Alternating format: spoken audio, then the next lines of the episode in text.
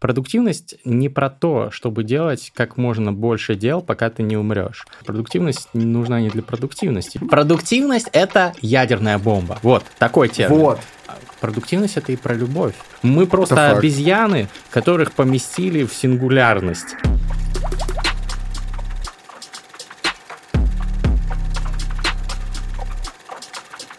И день не в радость, и часок не в сладость, если ты не слушаешь подкаст «Терминальное чтиво», лучший в мире подкаст об инсайтах, исследованиях и трендах, который ведут Гриша Мастридер и Александр Форсайт в образе полярника, который вернулся э, со своей вахты сейчас и в свитере. Очень, очень уютно. Такой Хюгге чувствуется. Приехал на вездеходе в эту студию Фабума Рекордс, въехал прямо сюда.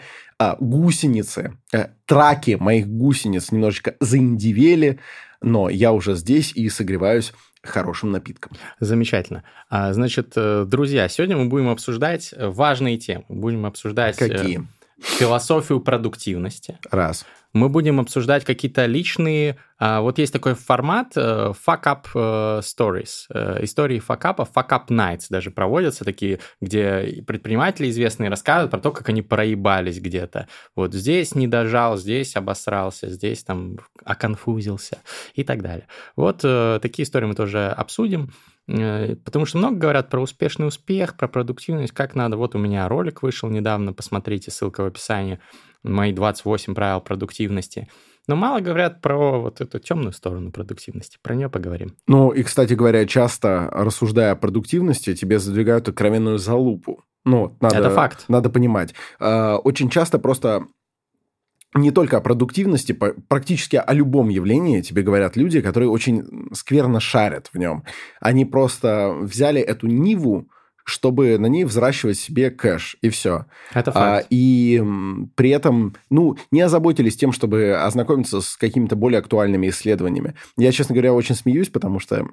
Э, не так давно мне скинули, вот я только не помню где, в каком-то чате, по-моему, в чате у Димы Нюберга, скинули мне ссылку на какой-то курс по э, борьбе со стрессом. Угу. Причем уже с доступом скинули мне. Э, типа, чтобы я почекал на предмет того, булшит это или нет. Там опора на исследование 50-х годов. Нет, есть какая-то база, которая никуда не, не девается, которая не меняется, но там исследования, которые буквально пронизаны просто духом времени, которые абсолютно не актуальны. И поэтому, когда мы говорим о продуктивности, мне кажется, главное именно обсудить э, то, как это применимо сейчас. Конечно, потому как что это работает. сейчас, вот я сегодня ехал э, на студию Fabuma Records на такси и думал, блин, ну вот как мы все-таки в какое интересное время живем. Я постоянно это думаю, но сегодня как-то это кристаллизовалось, какой-то инсайт. То есть я скоро лечу в Варшаву, чтобы получать там американскую визу, чтобы полететь в Америку и снимать там контент на английском языке. На русском тоже будет выходить на этом канале в переводе. С озвучкой. А, обязательно с, а, с озвучкой от Александра Форсайта и от меня. И э, я понимаю, насколько глобализация продвинулась, насколько у нас разных возможностей, но при этом насколько сложнее стало все это делать, потому что вот раньше я был бы юристом там, в 19 веке, был бы стряпчем, и сидел бы с гусиным пером, там, выводил какие-то правки, делал в документе не в режиме комментариев на полях, а в режиме там взял там ну, что-то да. промокашкой, там еще что-то. Выморал неудачный оборот. Да, я не смог бы на конференц-колл по Zoom подключиться и взять интервью у Роберта Сапольски, прилетев в Калифорнию, потому что в Калифорнию нужно год. Да, да и Калифорния плыть. была бы, честно говоря, такой еще дырой. Ну, там еще она принадлежала, может быть, даже частью Российской империи. Так что, в принципе, можно было бы и как-нибудь исплавать, но времена были совсем другие. Сейчас наплыв э, задач, многозадачность вот этого вот, которая не работает, мультитаскинг, э, отвлечение, уведомления, постоянно какие-то вещи. Короче, мы эволюционно не приспособлены, блядь, к ситуации, в которой возникла в 2022 году. Мы просто обезьяны, которых поместили в сингулярность. И они такие, what? Что происходит? Вот как... Поэтому, конечно, исследование 50-х годов это чушь. Но мы поговорим. Давай начнем с философии Давай, давай. Очень хотел с тобой, как с философом практикующим э, и теоретизирующим. Кстати говоря, многие думают, что это все еще прикол. Ну, то есть, э, многие думают, что это один из вот этих титулов, типа про серебряный голос со Скалаха. Хотя я, конечно, серебряный голос со Скалаха, это факт. Это доказано. Но Но э, про философа я ведь действительно занимаюсь философией профессионально. Это, Аспирант. Это, это звучит как э, бездельник. Угу. Но на самом деле это не так, потому что приходится перелопачивать огромное количество материала. Я э, иногда даже грущу, э, потому что мне матушка некоторое время назад посоветовала книжку Кочергина, художника, вот, и писал он хорошо. И это было, наверное, года полтора-два назад.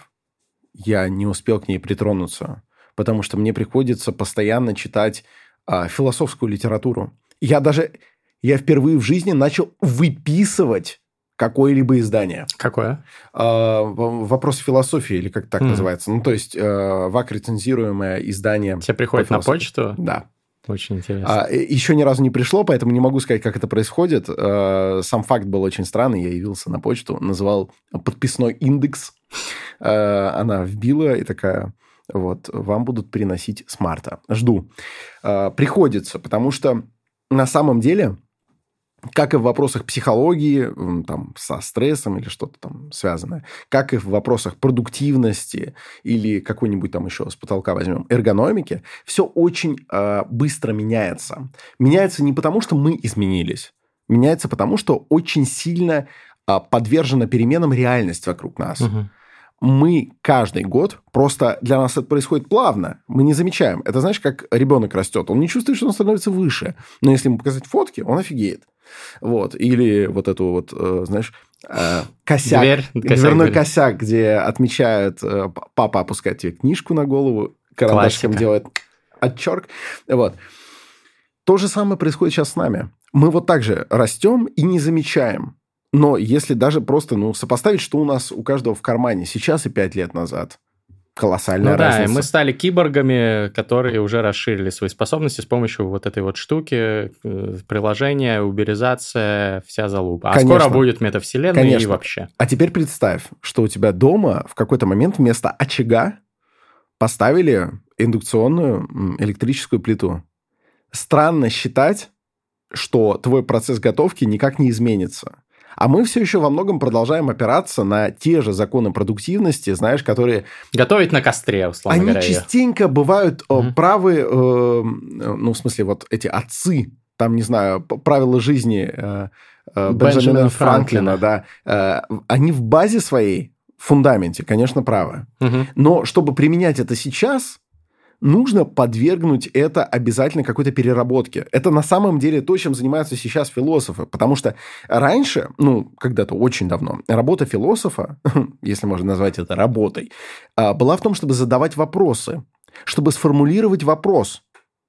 Это была главная задача. А дальше можно бесконечно его обдумывать и давать на него разные ответы. Сейчас, к сожалению или к счастью, большинство значимых вопросов, они так или иначе заданы. И философы толковые переключились на то, чтобы давать на них вот эти вот новые и новые ответы. Э, и они не мудрствуют, они просто пытаются соответствовать духу времени.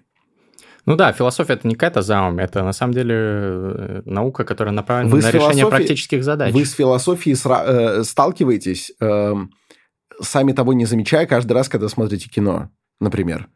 А, то вот как меняется кино, и вы ощущаете, что там, не знаю, стали больше снимать об этом, или стали больше поднимать угу. такую проблематику, это все на самом деле вопросы философии, потому что философское осмысление времени выражается во всю поп-культуру, в музыку. Когда э, э, ренессанс гитарной музыки сейчас наступил угу. да, в России, это ответ философский на определенные происходящие процессы. То есть, когда э, рэп как говорил Карандаш, искусство понтоваться под бит, начинает уступать э, место более бунтарскому по своей натуре э, явлению рока. Вот. Это, это реакция общества Более на происходящее. контркультурному явлению, да. Конечно.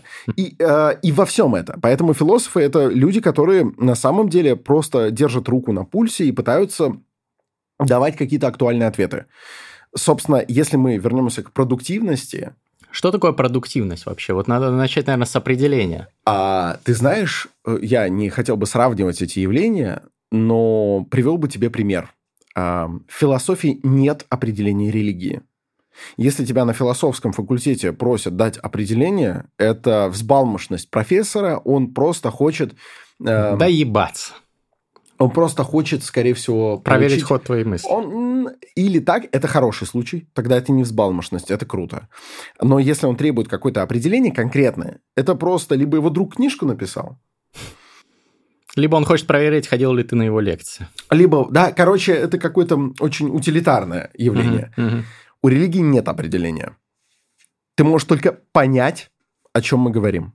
Знаешь, кстати, почему? А почему? А, Можно по... же дать определение. Не получается. Религия – это, э, значит, э, совокупность э, ценностей убеждений, кодифицированных определенным образом либо в письменных памятниках, либо в устных традициях, связанных с отношением человека к Богу, божественному не канает. и экзистенциальным Не канает темам. сразу. Ты дошел до Бога, божественного и так далее. Огромное количество религий, особенно восточных, придется отсечь, где явления Бога вообще нет. Ну, божественное. Нет. И, экзистенци... и или экзистенциальные Экзистенциальное, то есть вопросы бытия и организации да. бытия. Под это подходит э, коммунизм. Ну, понятно. Ты, э, понимаешь, ты избавляешься от Бога в определении, ну, поэтому начинают... конфуцианство называю, или буддизм, многие говорят, что это не религия. Да, э, короче, проблема именно в том, что как только ты берешь чуть шире, начинают подпадать идеологии, да. особенно радикализированные. А как только ты сужаешь, ты отсекаешь часть религии. Религия – это только то, что можно постичь эм, накоплением большого количества данных. Причем попытки дать определение религии не иссякают и до сих пор. Э, это происходит. Я во многом э, взаимодействую с людьми, которые этим занимаются. Это такие маститы. Они пытаются. Это важно, на самом деле. Угу. Потому что иначе, э, например, мы начинаем переезжать немножко в твою сферу. Иначе, если у тебя недостаточно точно определенная религия, то честно говоря, фикция все законы, которые касаются религии. Конечно, потому что о чем мы говорим? О чем мы говорим? Мы не понимаем до конца. Мы не, недостаточно описали. И то есть это дальше просто вопрос к, к талантам, там, не знаю, крючкотвора, который будет это трактовать. Ну, продуктивность во многом, кстати, религия, но все-таки я думаю, я что определить ее можно. Я к этому и подводил, что важно, чтобы ты сейчас дал какое-то определение, угу. но ни в коем случае нельзя будет считать его исчерпывающим, потому что для разных людей продуктивность мне кажется, имеет разное описание. Пожалуй, да. Но я бы э, общо так сформулировал, я бы дал два определения продуктивности. Первое – продуктивность как сфера жизни. Второе – продуктивность как состояние конкретного человека.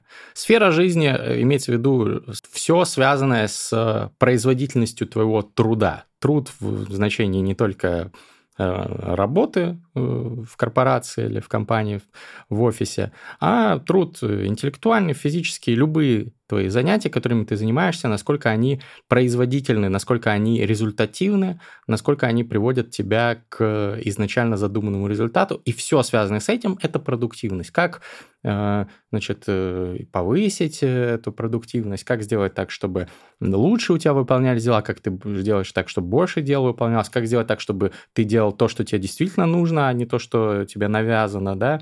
Вот это все как сфера, это первое определение. А второе определение – это состояние, когда говорят, ну, высокая продуктивность у человека, да, или у него с продуктивностью проблема, когда э, state, да, вот определенный, да, если в английское слово.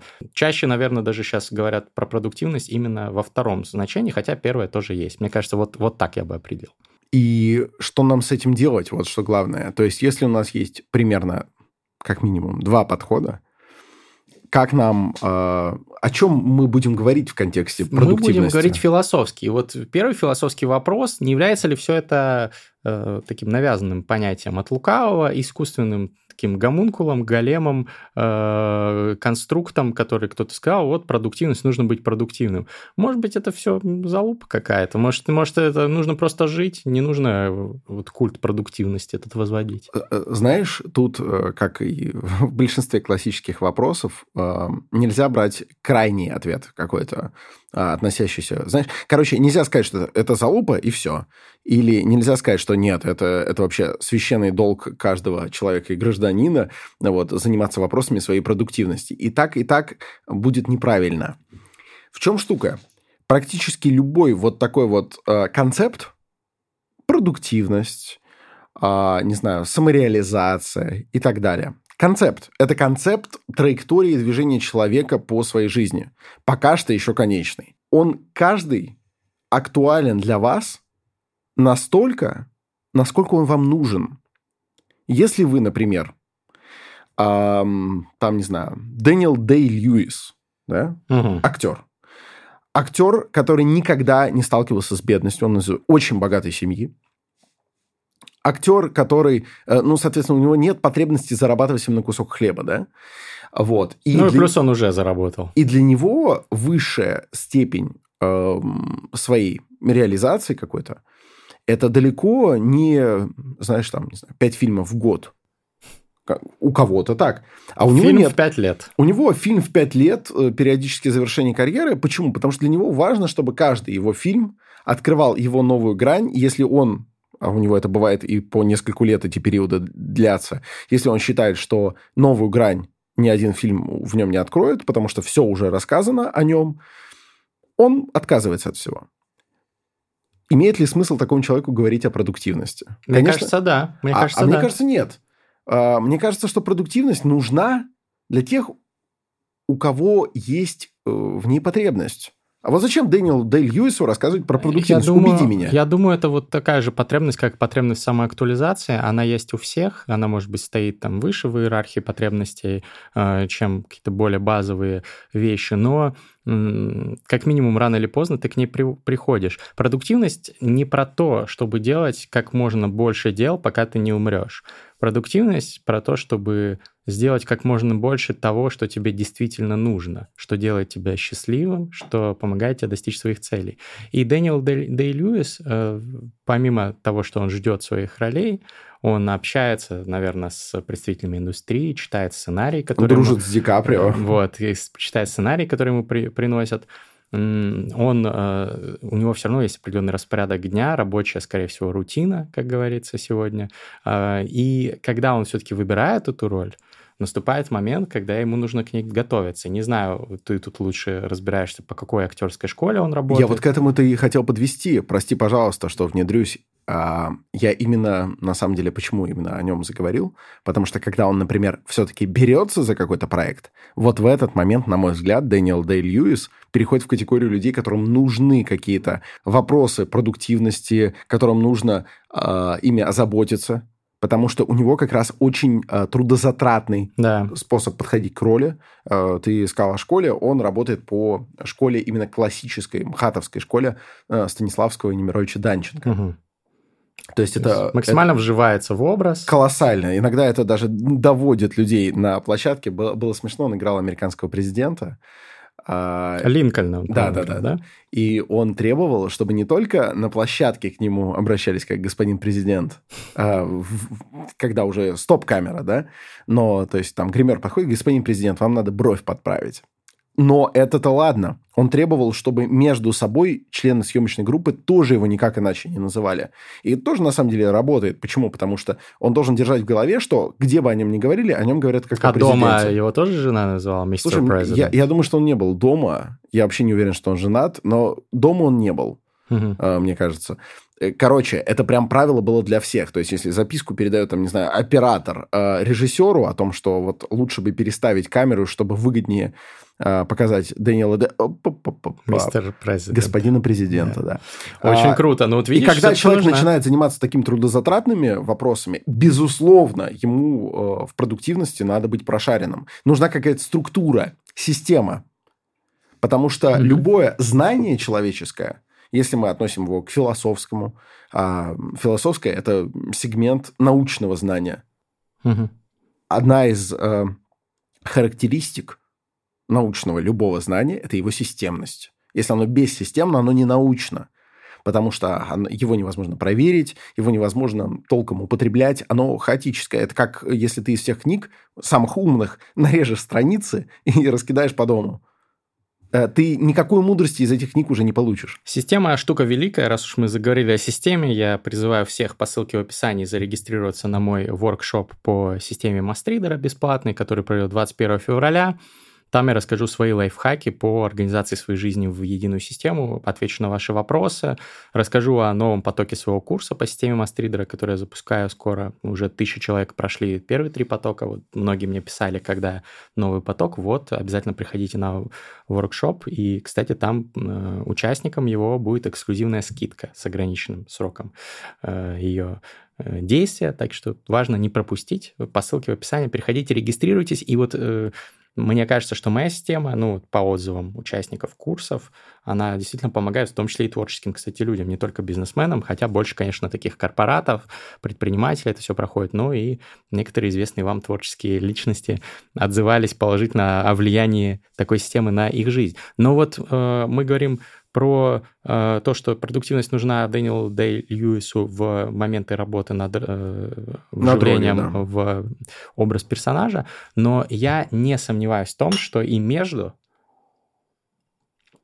э, этими вот с, э, такими спуртами актерского э, вот этого виртуозного вживления в роль есть и другие какие-то рабочие процессы, которые тоже требуют, чтобы он, например, не Э, опустился в какую-то э, апатию, чтобы он э, был работоспособен, чтобы он встречался с продюсерами, с режиссерами, чтобы он действительно не пропускал какие-то предложения, которые к нему приходят. Он прочитал сценарий, а потом что-то там проебался. Вот, грубо говоря, если бы Дэниел Дэй Льюис был хроническим прокрастинатором и каким-нибудь еще склонным... И забрасывал бы сценарий, не Забросил, не дочитал, запрокрастинировал, отложил, а Ди Каприо, его друг, взял, прочитал и забрал эту роль, отхватил. И уже как бы, да, все любят Дэниела, Дэниела Дэй Льюиса, он легендарный актер, у него три Оскара, по-моему, да, за лучшую При роль. очень малом количестве да. сыгранных ролей. Вот, вот в чем штука. Вот. Три-то ладно, угу. но и все три за главную роль. Ну да, вот. Но, тем не менее, если ты полгода тупишь и не отвечаешь, тебя, наверное, все-таки не позовут.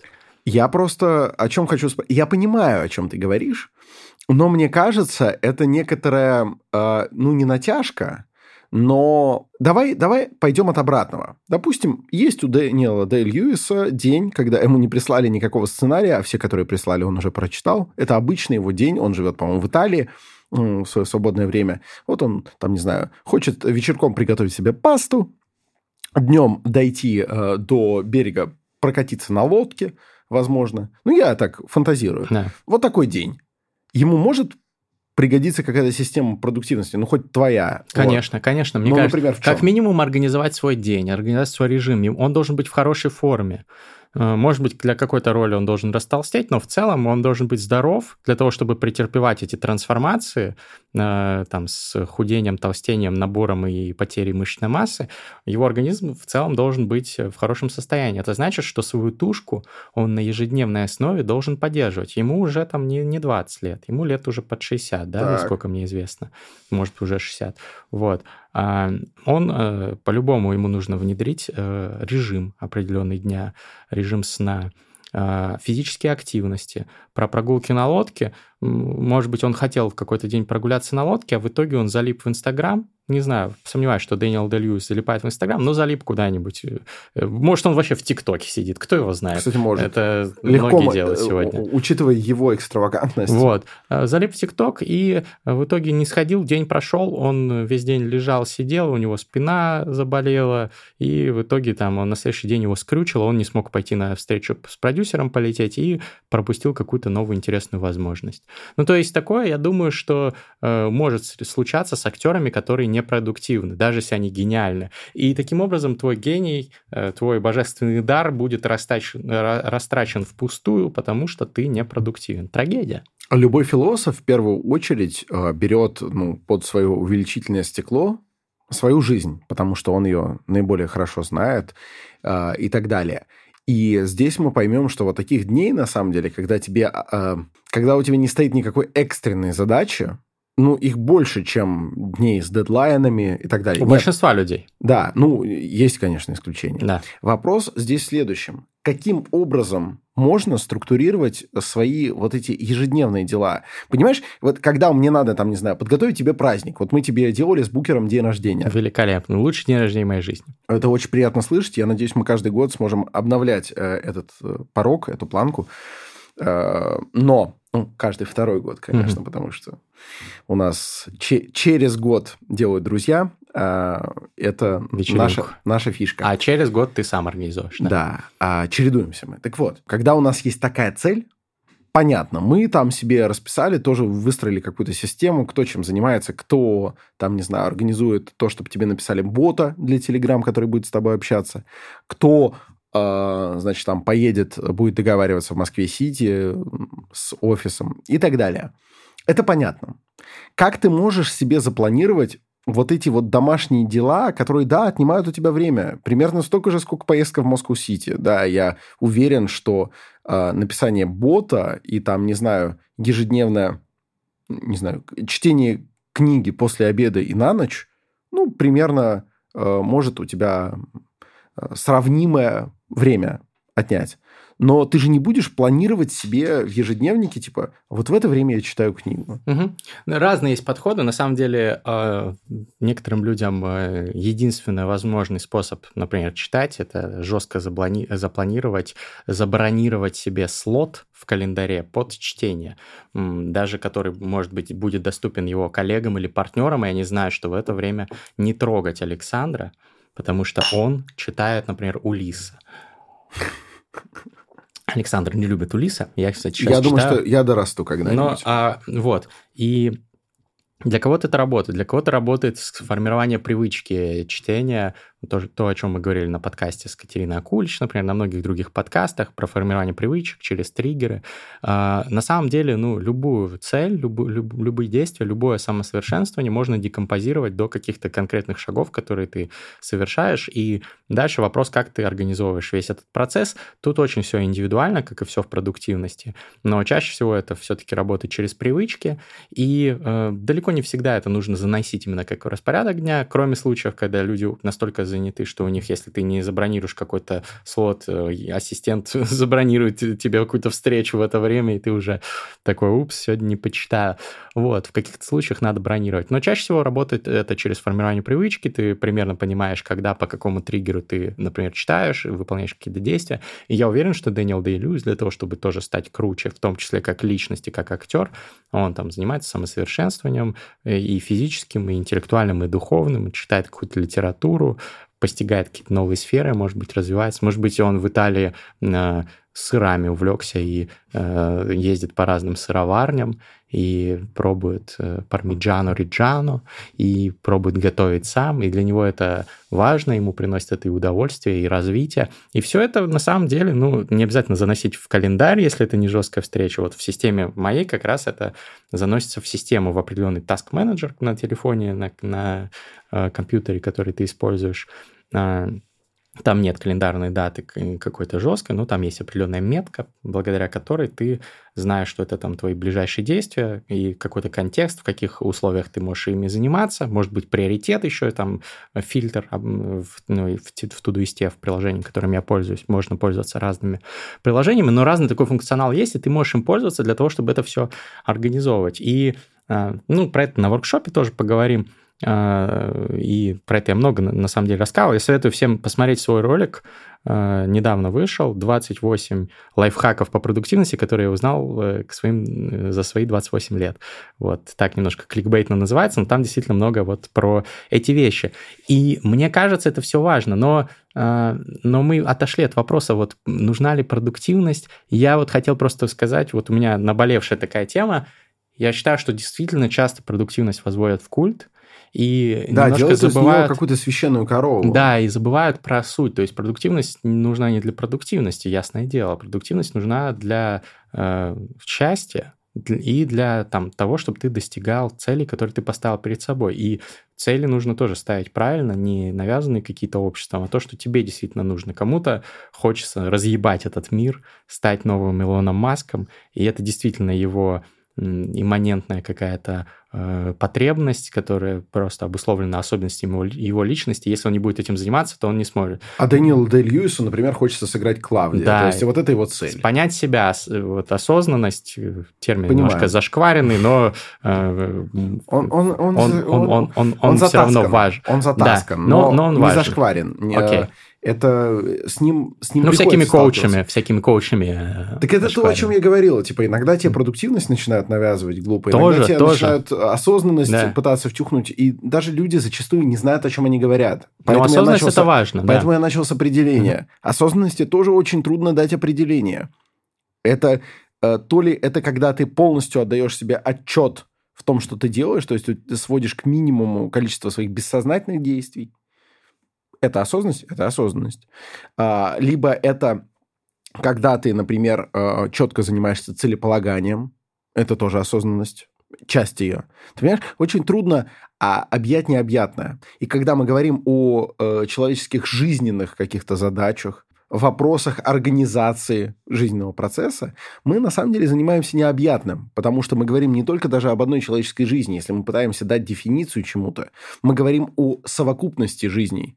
А сколько людей, как мы знаем, столько вообще и судеб. Очень индивидуально, да, все. Но, кстати, осознанности я бы дал определение. Это э, внимание, сознание процессов, происходящих э, э, с тобой, с твоим телом, с твоим разумом и с окружающим тебя миром. Скажем так, это можно немножко по- отточить это определение, Да, но ты думаю, понимаешь, что ты задействовал здесь выражение типа сознания, а сознание в, в- возможно, не в- существует. не, да. в, в сфере философии к сознанию огромное количество подходов. Да, психологи и то... Но я могут- о сознании сказал.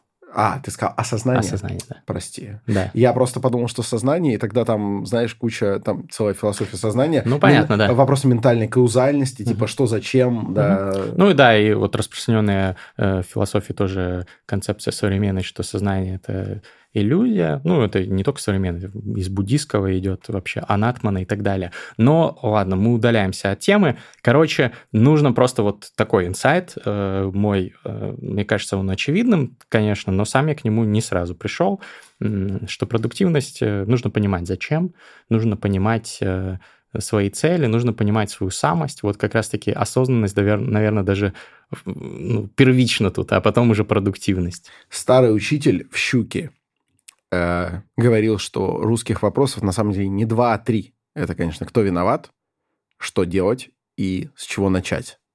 Я думал, третий нахуя. Э, Но ну, но тоже, кстати.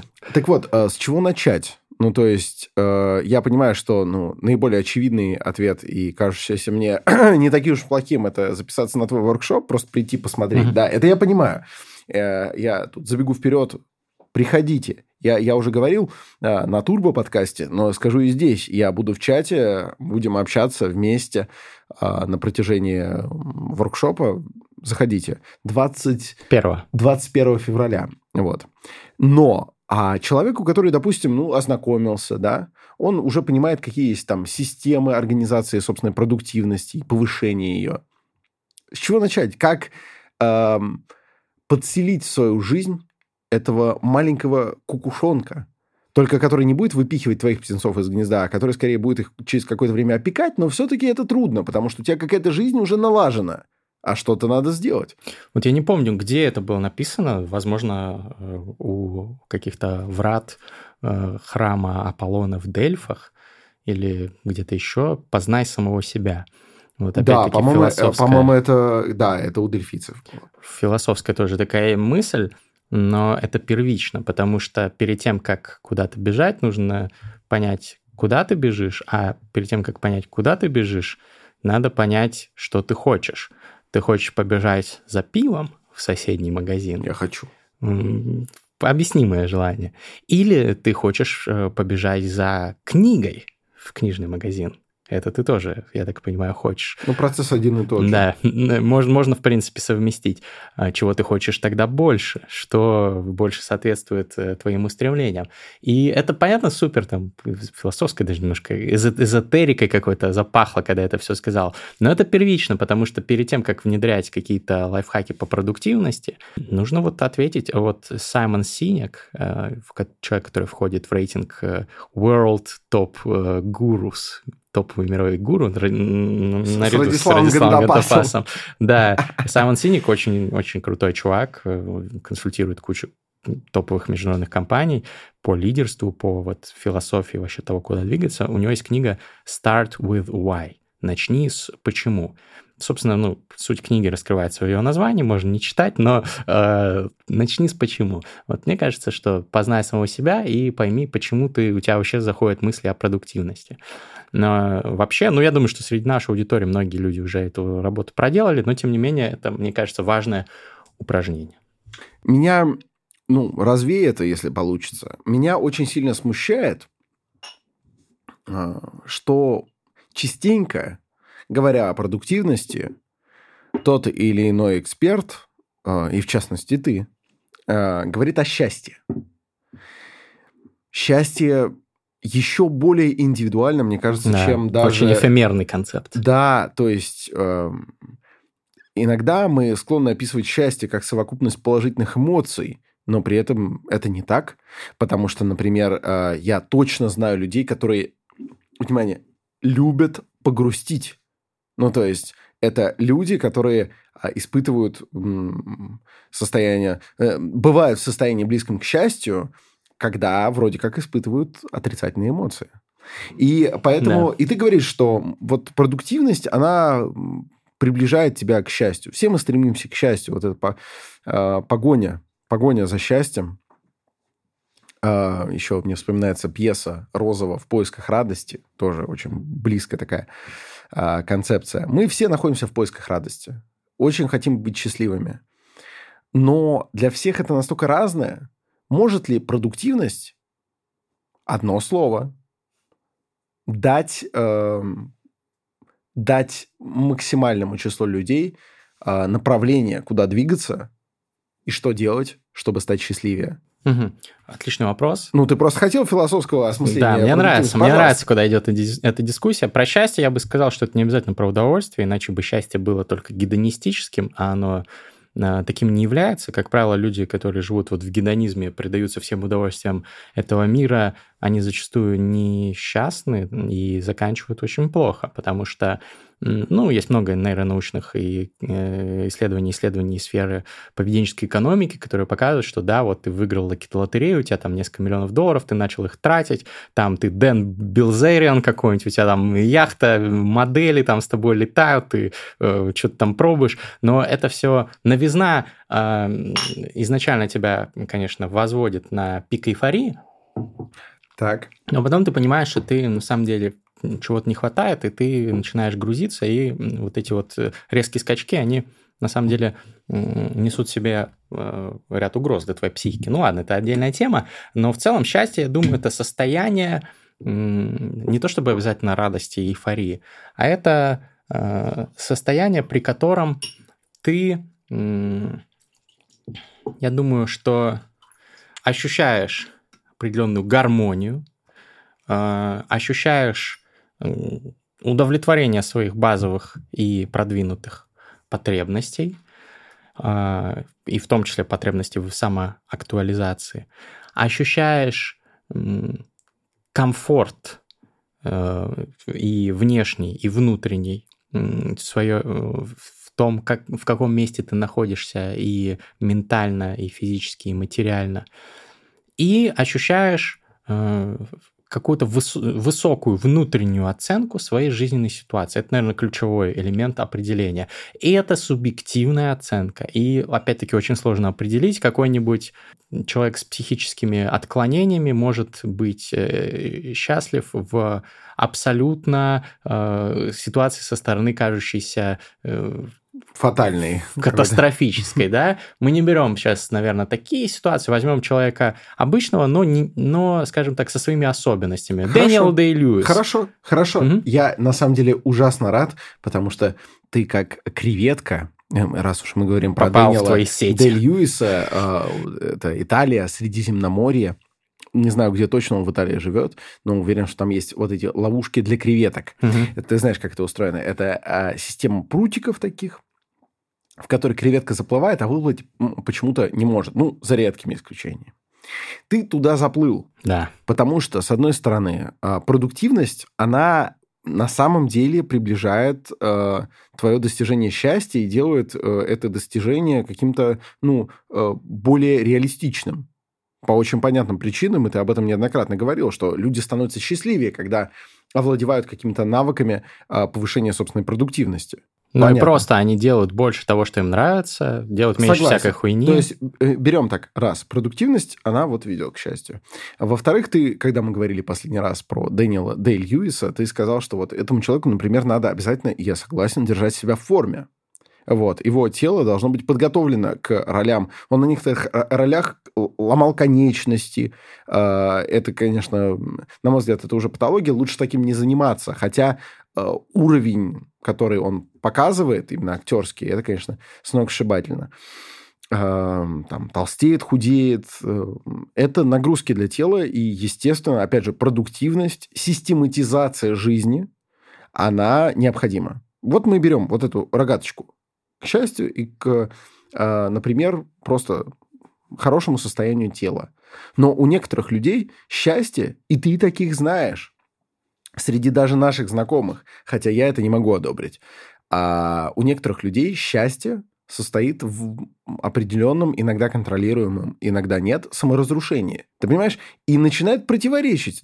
То есть, с одной стороны, да, но вот если у человека задача, там, не знаю, перепробовать все гадости в мире, да, у него задача есть такая. Но он может быть продуктивным в этой задаче и достигать ее более успешно.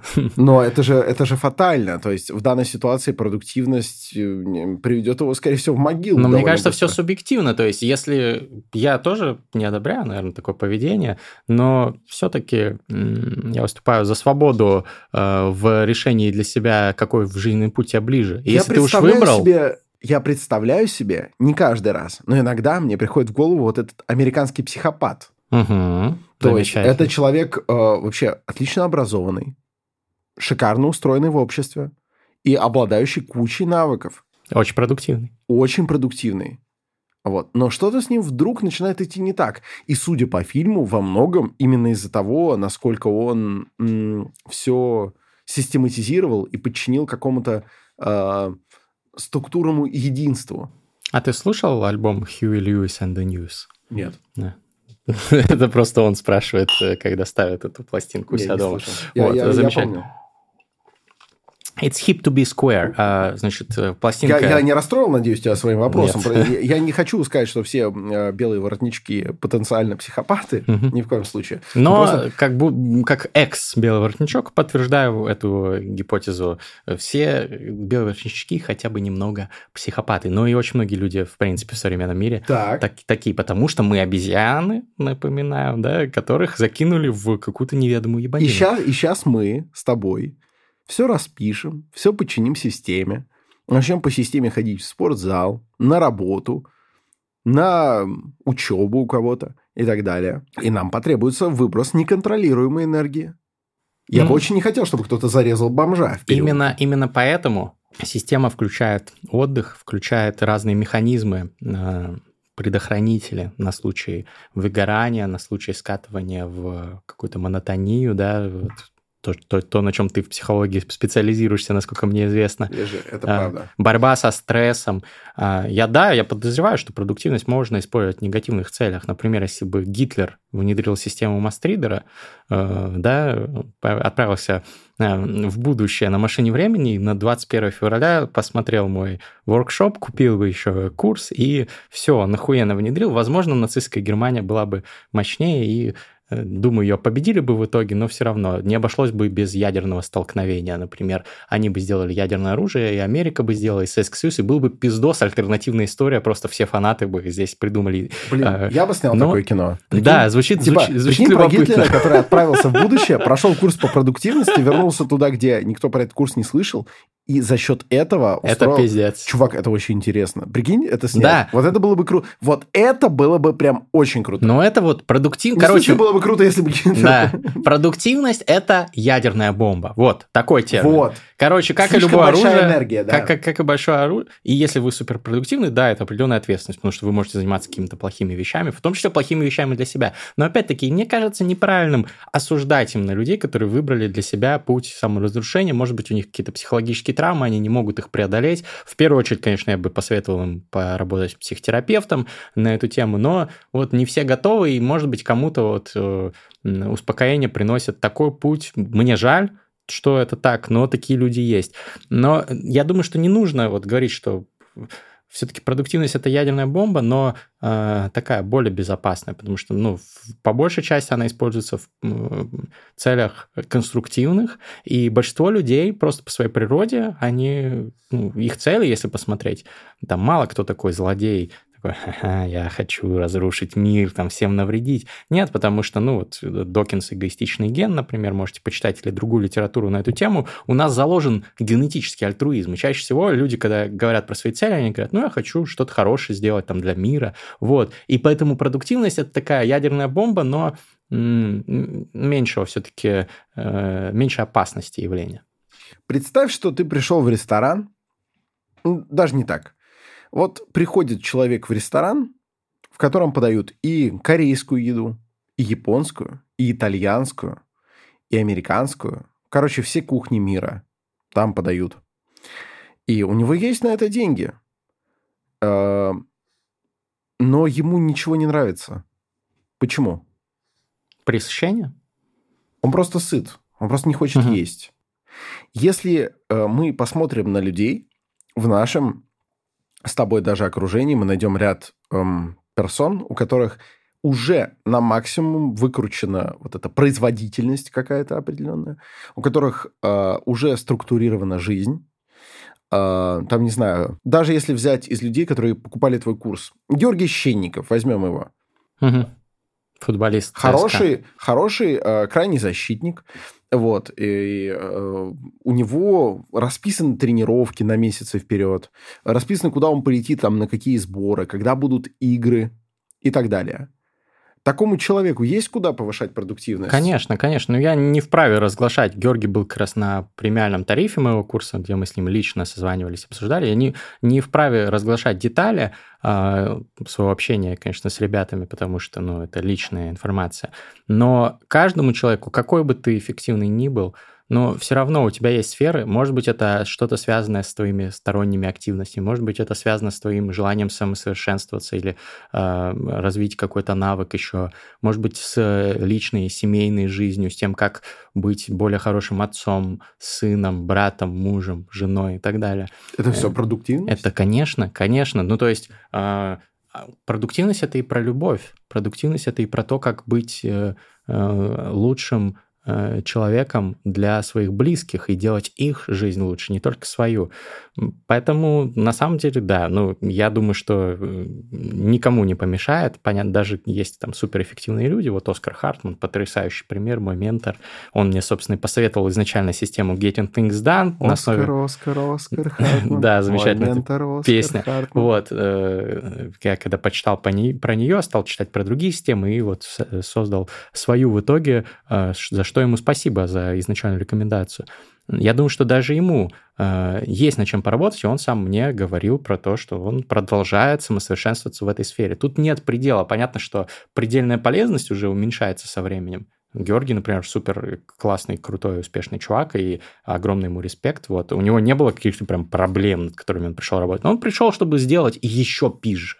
И вот это еще пизже, э, эта потребность есть у многих успешных людей, которых я знаю. Мы же, в том числе, у нас многие биохакеры, лайфхакеры, оптимизаторы они хотят, слушают они и хотят, смотрят. Сейчас, смотри, они хотят full throttle Full throttle, да, нажать на кнопку, чтобы твоя машина похуя просто. Я завел свою машину.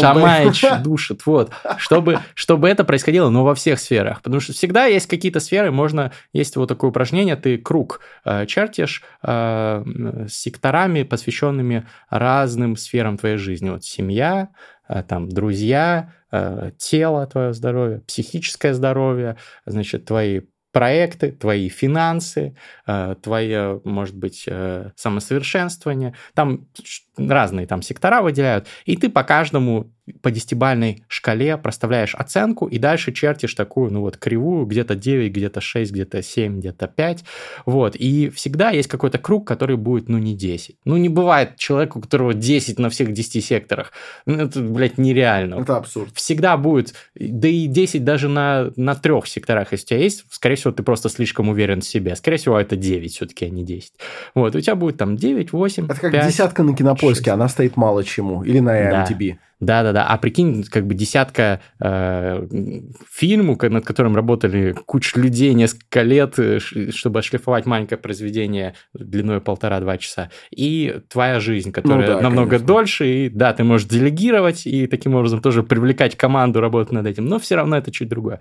Поэтому это точно нужно. Но э, Э, точно у тебя где-то найдутся пробелы, и я хотел вот сегодня поговорить про факап истории, про истории Давай. провалов, потому что они есть у всех, и вот очень многие гуру продуктивности и очень многие инстаграм-блогеры, они транслируют в соцсетях, в публичном поле историю про успешный успех, про то, как у них все классно. Вот я прилетел на Бали, снял там Феррари, поехал там на серфе, въехал э, в какой-то клуб, затусил. Вот тут я как бы потратил там миллион, тут, тут еще 10 миллионов, и у меня там классные отношения, но по факту и у этих людей дофига проблем зачастую. У них и выгорание и так далее. Вот я могу рассказать истории, про, в том числе про выгорание. Давай и про прокрастинацию, потому что я заядлый прокрастинатор. Про прокрастинацию, кстати, вот я сегодня ехал в такси, тоже вспомнил, вообще какой-то флешбэк был. Я работал первый год в... Это был, получается, какой? 13 2013 год, первый год в международной топовой фирме, в которой я работал. И у меня был какой-то большой проект, э, я готовил комментарий к одному из законов э, СНГ. Угу. В СНГ принимается модельное законодательство для стран, Э, участниц СНГ, в том числе России. И мне коллеги, будучи, я был стажером, мне поручили писать комментарий. В итоге он вышел. В итоге я был практически единоличным автором. Mm-hmm. Мое имя там не указали, потому что я был ебаным стажером, указали имена моих там боссов, но тем не менее. Я, я должен был писать этот комментарий, и я немножко приболел и сказал, что я поработаю из дома пару дней. А, мой друг Боря Турбо, наш общий знакомый, сказал мне, прикинь, да. прикинь, вышли на мобильное устройство Макс Пейн. Игра, вот, вторая, по-моему, там, где вот этот снег, нуар, угу. вот это все, или первая, я не помню. Я, не, я просто не играл в Макс Пейн. Я не я играл в оригинальный, суть. но мне очень понравилось Где он боком описание. прыгает, вот это, да. да. Я такой, блядь, охуенно, я еще приболел. И я, я не знал, так, у меня уже тогда были, была ранняя стадия выгорания, скорее всего, потому что меня завали, я пришел на эту работу, поработал к тому моменту полгода, я просто был в перманентном ахуе. Мне нужно учиться в МГИМО, сдавать экзамены, зачеты, ходить на пары периодически. Потом после пары приезжаю на работу, в офисе там э, до часов 12 часу ночи работаю, приезжаю домой, из дома что-то еще работаю, с утра еду опять на пары или сразу в офис и так далее. И я, скорее всего, к тому моменту выиграл, я просто два, двое двое суток играл этот Макс Пейн, я прошел его с телефона, вот, э, очень интересно, очень захватывающе, но это был такой спорт эм, прокрастинации, а у меня дедлайн. И вот я прохожу в Макс Пейн, понимаю, что мне, не, ну, как бы до утра у меня дедлайн, можно утром скинуть. Я всю ночь делал этот комментарий, я с утра его скинул, в итоге все заебись, там практически не было правок, но э, какой ценой? Я понимаю, что вот потом я ушел из юрфирмы, у меня были там определенные проблемы со здоровьем, в том числе вызванные вот этим вот ебланством с моей, с моей стороны. Тогда у меня, понятно, не было еще там системы, системы моей и так далее. Но э, вот пример показательный моей прокрастинации, и часто такие вот спорты случались на протяжении моей жизни. Вот ты, кстати, к прокрастинации насколько склонен? Слушай, не, не прям чтобы особо. Ну, то есть меня невозможно вот так, мне кажется, увлечь. То есть у меня такого не случалось, а, но а, бывает, бывает, что нечто, что я органически не могу вот просто переваривать, а сделать все-таки надо, оно меня настолько отталкивает, что я подсознательно ищу, за что ухватиться, чтобы к этому попозже приступить. Знаешь, это вот как то ситуация, когда тебе надо, там, не знаю, к 7 часам вечера что-то подготовить, вот, и ты закладываешь себе на это, ну, 4 часика. Нормально. Приходит это время такое, да я это и за 3 сделаю. Да, классика. То есть дело даже не в том, что тебя что-то отвлекло, да, или там увлекло, там какие-нибудь видео на Ютубе или игра. Ты просто такой смотришь на задачу, и вдруг вот именно в этот момент, когда надо приступить, ты такой, да я ее быстрее сделаю. Знаешь, к чему это приходит? К тому, что ты такой, да я это и за 10 минут сделаю. Я здесь вообще не уверен. Может быть, это на самом деле э, фантастическое повышение продуктивности, потому что знаешь, как оно чаще всего у меня кончается? И ты успеваешь сделать за 10 Реально минут. успеваю за 10 да, минут. Да, да. Ну ты просто очень но, талантливый. Но дело не в этом. Дело в том, что потом, Сукин когда я это, там, не знаю, в 7 вечера ответил, или там отчитал эту лекцию, или э, там сдал экзамен. Я обычно после этого колоссально уставший. То есть из-за того, насколько я это сверхъестественно быстро Выжил из себя. Выжил короче. из себя, э, сосредоточил свои ресурсы. Я оказываюсь просто человеком, которому надо просто лечь и, и лежать. у тебя ебейший уровень кортизола, адреналина и так далее. Ты не можешь заснуть, у тебя едет режим, и у получается тебя стресс. вероятно, что если бы я реально поработал 4 часа, у меня были бы потом 4 часа свободных, которые я по- просто по итогу проспал. Да? Потому что я их буду лежать, спать и набираться сил, потому что ядрить я выиграл. выиграл. Вот с этим я знаком. Угу. Это, скажем так, ну, подвид прокрастинации, но просто не, не тот, о котором ты под, э, тут э, рассуждал. То есть угу. э, игры ладно, видео ладно, а я просто настолько в какой-то момент начинаю себя сам убеждать, иногда даже по фактам, что да, блин, да это можно и быстрее сделать. Можно и, э, можно и, знаешь, ударными темпами. Пятилетку за три года. Ну, понятно. Но это вот вот. общий бич э, продуктивных людей. Э, Нехорошо на самом деле. Конечно. Ничего от этого хорошего. Надо размеренно двигаться. Йоги говорят, йоги, что э, не важно количество, важна умеренность.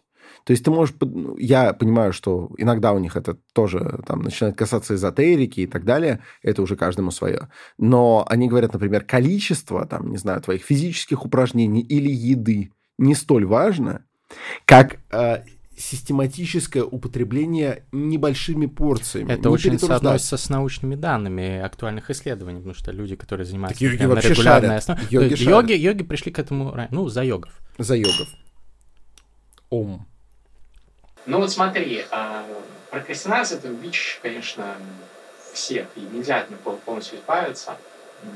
Нужно понимать, как она работает, и а, вот мои рецепты, например, по тому, чтобы противодействовать этому, это первое, что нужно регулярно отдыхать, потому что зачастую прокрастинация это твой организм сигнализирует тебе о том, что ты заебался, тебе нужно чаще отдыхать, тебе нужно делать перерывы. Опять отошлю всех к самому ролику 28 правил, 28 лайфхаков по продуктивности. За 28 лайфхаков. Да. Это почти как у... 28 панфиловцев. Да.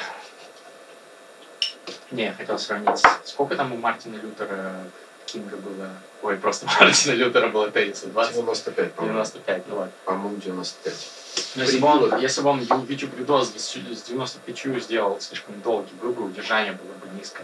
Поэтому, если бы он на и хотел выпустить, Чувак, я бы сократить совет. Но у него капец было удержание хорошее. Посмотри, чем да. привело. Итак, а, значит, там я много рассказываю, в том числе про механизм борьбы с прокрастинацией, но в целом отдыхать, делать перерывы, рабочий контекст, что играешь ты в Макс Пейна, может быть, там в игровой комнате или вместе в своей комнате, вся одна комната, где ты А в рабочем отдыхаешь. кабинете? А в рабочем... Вот у меня сейчас и появился кабинет, мы переехали, ты знаешь. Скоро, кабинет? Скоро, скоро в гости э, придешь, когда Очень мы разберем все коробки. И вот я сейчас там только работаю и только читаю книги, и это великолепно. Вот. У тебя камин там есть? К сожалению. Надо организовать. Ну, что-нибудь подошел. Значит, вот, контекст, там много разных лайфхаков, посмотрите видос. А, хочу еще рассказать факап историю вот э, про выгорание. Выгорание вот э, в юридической профессии вообще супер распространенная штука, как мы э, неоднократно слышали. Скоро будет подкаст, турбо-подкаст про это с Яной Костиной. Не пропустите на наших аудиоплощадках. Подписывайтесь на нас на всех аудиоплощадках, если смотрите нас на YouTube. Э, ссылки в описании. Терминальное чтиво выходит турбо подкасты вот, эксклюзивно в аудио. И э, вот я выгорел нихуево к концу своей юридической карьеры, с 2013 по 2018 она длилась 5 лет. И когда я уходил, мне понадобилось, ну, где-то полгода, вот ты помнишь, э, я съебался, я уехал лучше в Грузию. Полгода, лучше Замечательно. Полгода. Я уехал в Грузию тусить, потом уехал, ну, еще к своей семье, там, в град уехал, к младшим своим значит, э, уехали мы с тобой все на Корею. Ты там ел чешушули и звонил на радиостанцию «Говорит Москва», потому что у нас тогда еще выходили выпуски. Да, да, да. Ты выходил в эфир по скайпу.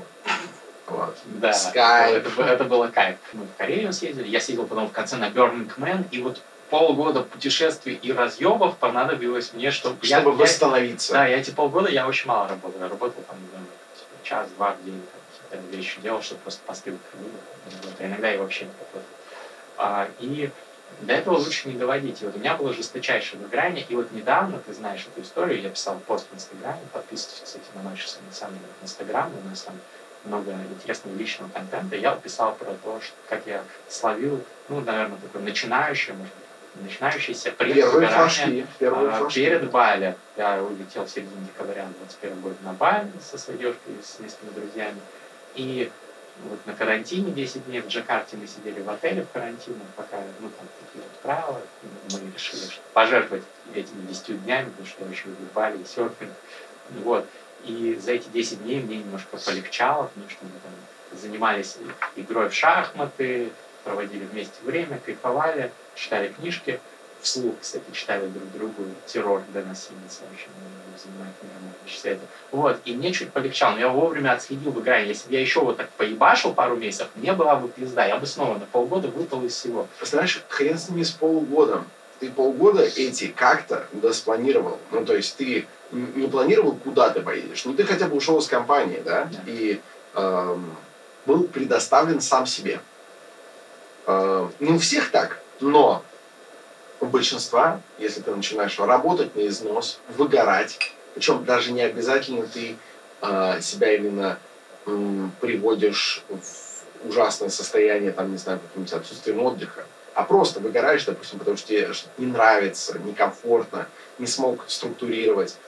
А, частенько наш организм первый это замечает, и тебе выкатывает прикол в виде какой-нибудь болезни. Это сейчас абсолютно... Причем кстати, жесткие болезни. Это бывают. абсолютно, опять же, не эзотерика. Это Вот научно, да. Никакая не эзотерика. Это психосоматическое явление, которое называется, которое называется критический ответ. То есть э, организм вдруг понимает, что единственный способ условно оставить тебя в кровати, если очень попросту, без э, э, каких-то медицинских терминов, то он понимает, чтобы ты остался в кровати, ты должен болеть. Иначе ты пойдешь опять ебашить и убивать свой организм. И ты, несмотря на то, что нигде не простужался, там тебя не продувало, он тебе просто начинает там, ну, не знаю, у тебя начинают воспаляться лимфоузлы. Легко может такое произойти. Да даже Абс- вот какие-то, ну вот недавно, кстати, общался с парнем, очень замечательный Япи такой, тоже молодой, успешный. Ебашил, ебашил, ебашил, аллопеция, ебаный.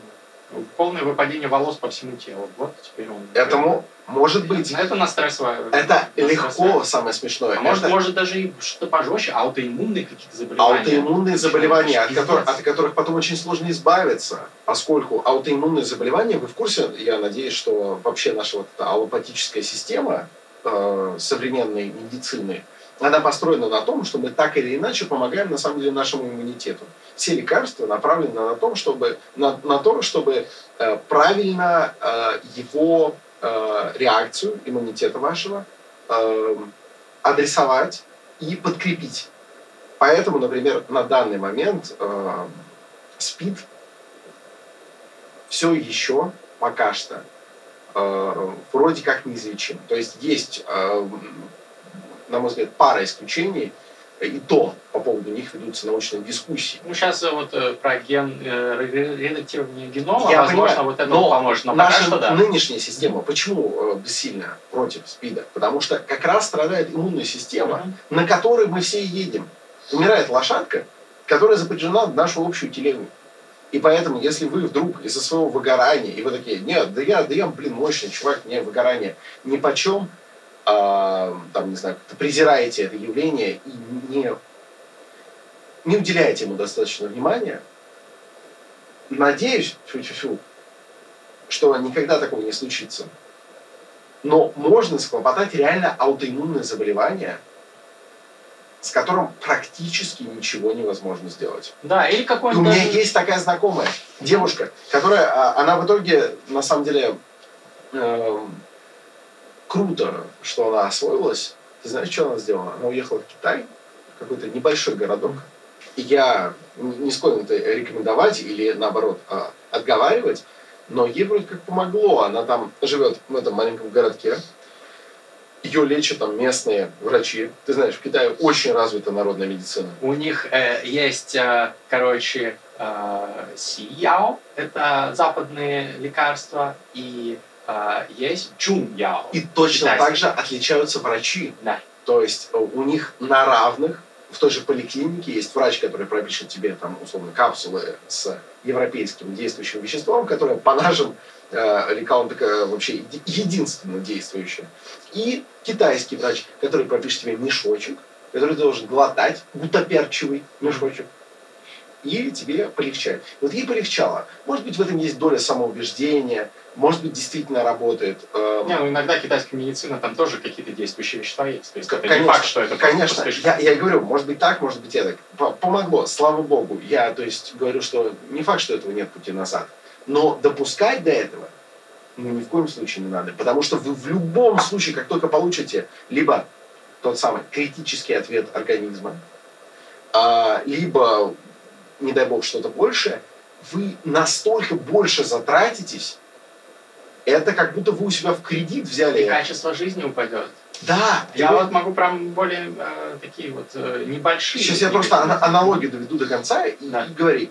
Это как будто вы у себя в кредит взяли вот эти рабочие часы. Угу.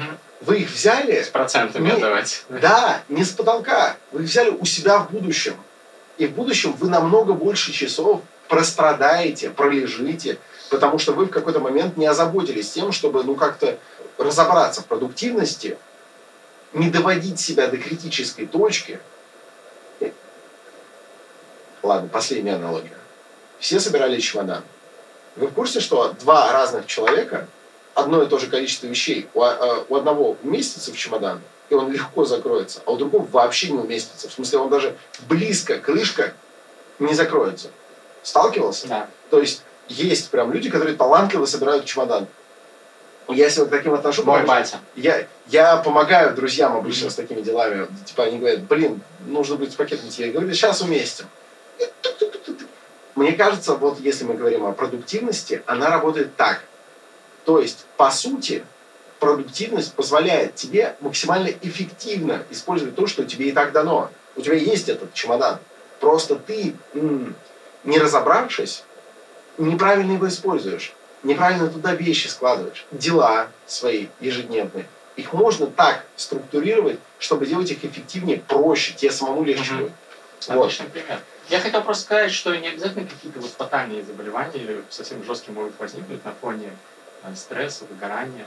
А, могут быть какие-то мелкие вещи, которые влияют негативно на ваше качество жизни.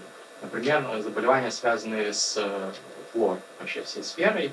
Э, у меня на фоне стресса, например, ухудшилось состояние, чаще стал просто закладывать нос, отекать вот это вот все. Это не как что-то фатальное, и это там, сложно лечить. Я исправлял перегородку, делал там операцию, но все равно это до конца не излечилось. Или вот у меня много знакомых, если я изучал вопрос, э, функциональное расстройство кишечника. У очень многих людей сейчас это вообще бич 21 века. Э, проблемы с пищеварением, которые не лечатся. Ну, иногда лечатся, иногда нет. Из-за чего? Хуй знает, скорее всего, психосоматика. Говорят гастроэнтерологи, самые там по доказательной медицине, которые. Просто стресс, ты что-то носил, что организм, он тебе вот дает. И у тебя, ну, как бы ничего потом не произошло, но ты э, чувствуешь себя немножко дискомфортно из-за того, что у тебя проблемы с кишечником. Конечно. Знаешь, что еще отвечает практически всегда?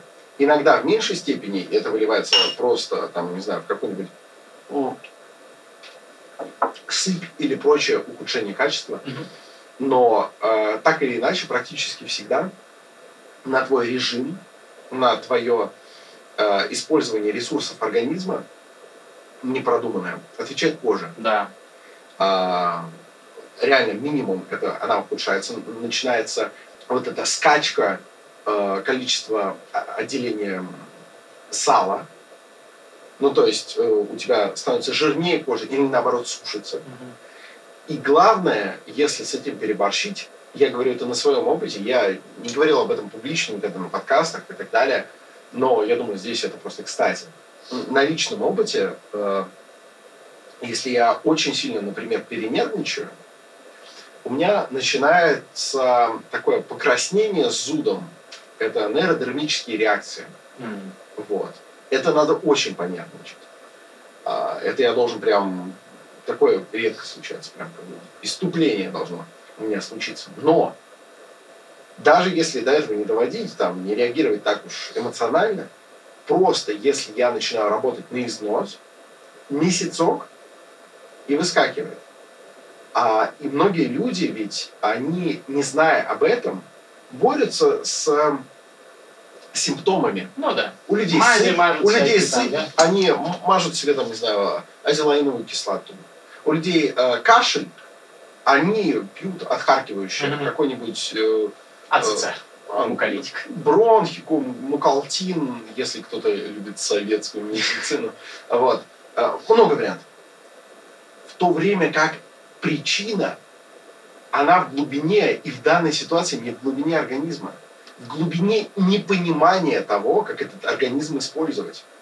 Вы его, возможно, гоняете, потому что вы, ну, как, как будто вы должны доставлять из разных магазинов и складов э, туда-сюда товары, и не продумали логистику. Вы очень много ездите. Вам так не надо. Мне кажется, вот э, на твоем месте, 21-го, я бы об этом тоже упомянул. Обязательно, есть как- поговорим. Как подогнать все наиболее э, эргономично. Эргономика – это же серьезная наука. Эргономика ра- рабочего места – это то, чем занимаются э, много лет э, очень серьезные специалисты. Хотя, казалось бы, это то место, где у вас там, комп, книжки, тетрадка, э, клавиатура. Ну, может Но быть, как- не под тем углом. Но как их разложить, там. да, как их разложить, какое кресло вам поставить, какой угол столешницы Какая подобрать, жесткость. это все очень Да, серьезно. Да. Ровно так же, поэтому, если вдруг вы уже вроде как разобрались со своими делами, мне кажется, это не причина, чтобы э, уклоняться от получения знаний о продуктивности, потому что там нюансы работают. Вот я это по себе заметил, когда пр- прошел твой курс. Мгм. Вот у меня, кстати, беда, поэтому я буду проходить его по второму разу. Мгм. А, я пренебрег твоим советом выбрать себе бадди. Мне, меня смешит это слово. Ну, короче, напарника по курсу. И э, я несколько разбитно отнесся к внедрению системы. Но даже то, что я получил на теоретическом уровне, мне очень сильно помогает прям вот э, постоянно. Блин, Это ди- дико греет мою душу. Я знаю, что многие члены моей команды, многие мои Фидос друзья прошел. прошли курс, да, и многим это помогло, и они говорят спасибо, прям респект, советуют друзьям. И, э, ну, самое главное, конечно, делать домашнее задание. Я знаю, что у тебя был дикий аврал, когда ты проходил курс, и ты просто не- Домашку я делал. не вывез, может быть, полное внедрение. По корзинке, э, значит, э, значит, из корзины рассортировал по э, категориям, э, и разбирался, какие у меня категории. Это я все делал. Мгм. Проблема в том, что потом это как э, не самое яркое при- э, сравнение это приложение по питанию. Очень многие их ставят и начинают считать калории. И это очень на самом деле хорошо, особенно для людей, которые хотят как-то изменить э, вид своего тела. Там, Да. не знаю, там, склонны к полноте и хотят чуть-чуть там, не знаю, постройнее быть. Или наоборот, набирают вес Мгм. к соревнованиям. Э, Очень многие их ставят и даже оплачивают э, премиум-версию, ведут их неделю, 10 дней и бросают. Ну, это как с А знаешь, а, знаешь, а знаешь почему? Потому что не сформировали привычку. Не совсем. А, Это как факт, Мгм. но что, что приводит к тому, что Что? люди бросают? А, Это, кстати, э, пси- психологический э, факт, Мгм. проверенный. Это доказано. Люди где-то примерно через 10 дней начинают испытывать уверенность, что они разобрались. Это люди не только с приложениями с едой. Там они просто такие, ну, я вроде понял, что есть за день, чтобы набирать свою норму, и все идет по говну. А, другой пример – это люди, которые пошли в спортзал, не бросают спортзал, они перестают покупать занятия с тренером. Они такие, да я разобрался, я понял, э, значит, сегодня там, не знаю, день ног, сегодня вроде как, э, там, не знаю, э, вверх как-то там, грудь, бицепсы, трицепсы, а там еще через пару дней под завершение что-нибудь легкое, типа там пресс, поделаем гиперэкстензию. Вроде разобрался, что я каждый раз с тренером хожу. И отменяют. Штука в том, что ты разобрался, но ты сам это делать не научился. Тебе нужно какое-то Ты подспорье. привык, да, с супервизией какой-то это делать. Конечно. Это, это другое. Поэтому Конечно. с тренером лучше заниматься. Поэтому то, чем ты занимаешься на протяжении курса, это вот забегая вперед, если кто из вас купит курс мастридера, а, это очень важно довести до этапа, когда ты сам это тоже готов делать. Поэтому, мне кажется, в этом хороший напарник, потому что он тебя как-то подстегивает. Да, он, как, он как второй тренер, ты понимаешь? Ну, либо есть там тарифы, где можно со мной лично общаться, это как бы чуть более дорогостоящее Ну, тоже вариант, да. но вот э, ребята, кто зарабатывает деньги, э, может себе позволить это, отмечают это эффективность этого. Ну, это правда, так я тоже стараюсь все новое осваивать с каким-то экспертом. Китайский учу с репетитором. А, там, например, да, сейчас я пойду Вот, в новый это как зал учить язык. тренером. По самоучителю можно, да? Но вы посмотрите на процент людей, которые выучили по самоучителю, и людей, которые выучили с эм, Ну, понятно, success rate выше. Ну Конечно. что, друзья, мы поделились тут достаточно искренними историями. Надеюсь, вам понравился наш подкаст. Напишите свои истории в комментарии на YouTube, э, свои истории факапов с продуктивностью, потому что я знаю, что у нас очень крутое сообщество. Ну вот и на Патреоне, кто поддерживает наш проект, и э, вот кто курсы покупают, когда в чате представляются, интро пишут, там просто охуевшие чуваки иногда бывают. Да и даже если просто ребята молодые, там какие-то студенты, все равно они пишут про свои интересы. Ну, ты сам видел эти чаты, это, это просто, ну, я читаю, я кайфую. Поэтому вот интересно будет послушать ваши истории, пишите в комментариях, не забудьте поставить лайк на YouTube. И оцените эстетику полярника, пожалуйста. Эстетику полярника Это- оцените. И, конечно же, ну, мы сейчас... вот, э, для чего мы собрались? Думаете, про продуктивность пиздеть? Нет, мы собрались под бит, в рифму пиздеть о продуктивности. Сейчас будет фристайл, главная часть любого подкаста «Терминальное чтиво». Жир. Э, Давай. Значит, под бит от нашего постоянного битмейкера Артура I am First Feel мы сейчас зачитаем немножечко рэпу. Вот. Вот, появился автотюн. А, Что я хочу сказать? Диджей? Заводи это дело. Канаемся, кто первый, первый ножницы. Раз, два, три. Раз, два, три. Е, Ты. как обычно ты меня обыграл. Не знаю, как ты это делаешь. Па-па-па. Дельфийский оракул, е. Ебически бахнул, е. Продуктивность на максимум, е. Познай себя сам, брат, е. Сначала ты постигаешь свои глубинные естества И кто ты такой вот сам? Ведешь дневник, ведешь дневник благодарностей Повышаешь свою реальность, прокачиваешь ее Потом понимаешь зачем, потом понимаешь, что yeah. ты за чел Книжный чел или может быть бизнес-чел. Похуй, нет проблем, если ты внедрил Систему мастридера быстро ты двигался Продвигался, избегал выгорания. Когда засекал что-то, прошел опросник Слишком много стресса Тебя попросим съебать куда-нибудь в отпуск Тебе нужен пропуск, пропуск в новую жизнь Это серьезно, тебе не нужно скатываться в монотонию Это некрасиво, терминальное чтиво Мастридер! Круто застелил! Господи, как же хорош Артур Ферстфилд! Yeah. Какой же бит он сделал! Спасибо большое! Мы до предела делаем тут! А! Это русские подкасты! Подписчик, здравствуй! Поставь нам 5 звезд, поставь нам лайк, поставь нам все, старина. Давай-ка расскажем всем, насколько это круто. Давай расскажем всем, как эта система тупо просто повышает продуктивность вашей жизни. Е, кто не вел, тот отпизжен. Ладно, возможно, это неправда, никто никого не будет бить, но главное, что каждый, кто попробует пройти воркшоп, станет крутой. Ты хочешь стать крутым, йоу? Продуктивно. Делегируй Делай стильно, двигай стильно. Продуктивность делегируй Делай стильно, двигай стильно. Дэниел Дэй Льюис Здравствуйте, сударь у вас есть вы не какая-то там паскуда Живете в Италии и вроде бы у нас с вами понимание Есть одного вопроса Да, вам продуктивность нужна? Да, факт Сыграл Линкольна, а потом сел в машину Линкольн и такой Нужно куда-то поехать, но куда я еду? Какая цель, блин? Что мне нужно сделать? Уже три Оскара мне уже и так все жестко, блин, надо поддерживать свою тушку Надо сделать так, чтобы трушно быть в каждой роли по системе Станиславского, а не по системе Ябланского Подъезжает такси Комфорт Плюс. Е. Это такси до трэп хаты. Е. Подъезжаю к тебе, я в глаза ебусь. Это Линкольн два адвоката! Бля, я сказал два адвоката, хотел сказать для адвоката, неважно, братка! Е, ты знаешь, что это такое? Все пикует, но я в натуре вам выхаркаю мясо с кровью! Е, заходи на воркшоп! А если заходил, заходи еще! Покажи это классно! Покажи это класс, пи***цам все. О, нельзя говорить это слово, мы его запикаем. Слово здорово, снова профокапились. Вот эта история про факапы. Реальные жести.